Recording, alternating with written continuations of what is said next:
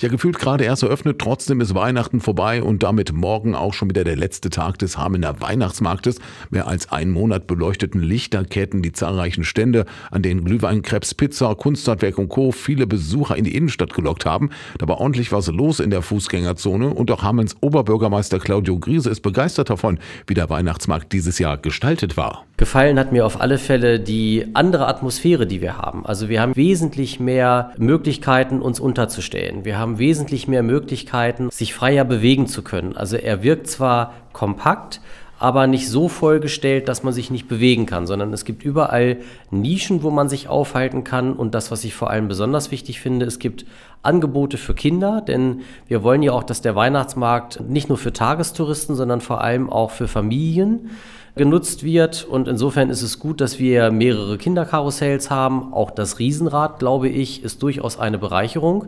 Dementsprechend zieht Krise eine positive Zwischenbilanz und ist mit der diesjährigen Arbeit der Hameln Marketing- und Tourismusgesellschaft sehr zufrieden. Ich glaube, so vor dem Hintergrund dessen, dass die HMT diesen Weihnachtsmarkt sanft, aber trotzdem hartnäckig weiterentwickelt, ist das, glaube ich, auch genau das Richtige für Hameln.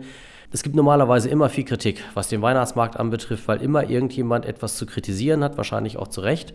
Aber man muss ehrlicherweise sagen, ich habe in diesem Jahr so viel Lob bekommen, dass bestärkt einen auch darin, dass es richtig ist, diesen Weg zur sanften Veränderung und Weiterentwicklung des Weihnachtsmarktes auch einfach so weiterzugehen. Überlegung der HMT, den Weihnachtsmarkt im nächsten Jahr schon eine Woche früher zu eröffnen, also vor dem Ende des Kirchenjahres am Toten Sonntag, könne Krise zwar persönlich nachvollziehen, politisch werde das aber schwierig durchzusetzen. Das muss im Einklang sein mit den Kirchen, denn Totensonntag ist schon ein besonderer Tag, wenn es wirklich darum geht, zum Ende des Kirchenjahres auch nochmal derjenigen zu gedenken, die uns verlassen haben. Das ist vor allem für die Angehörigen ein ganz, ganz schwieriger Tag und vor Totensonntag dann schon mit einem Weihnachtsmarkt zu starten, auch wenn der am Totensonntag nicht stattfindet und geschlossen bleibt, ist das nicht unproblematisch. Und bisher haben wir da auch nicht so die Zustimmung erhalten seitens der Kirchen und darum sind wir da auch relativ verhalten. Also ich verstehe das Ansinnen der HMT, ich kann das nachvollziehen,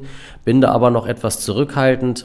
Hamelns Oberbürgermeister Claudio Krise zieht also eine positive Zwischenbilanz, was den Weihnachtsmarkt angeht. Die kontinuierliche Weiterentwicklung, die der Markt durchläuft, begrüßt er und sieht in den verschiedenen Angeboten eine attraktive Mischung für Tagestouristen und Familien. Und Krise findet es gut, dass der Weihnachtsmarkt auch nach den Feiertagen noch offen bleibt. Die Überlegung, im nächsten Jahr schon vor Toten Sonntag mit dem Weihnachtszauber in der Innenstadt zu starten, bezeichnet er als politisch schwierig.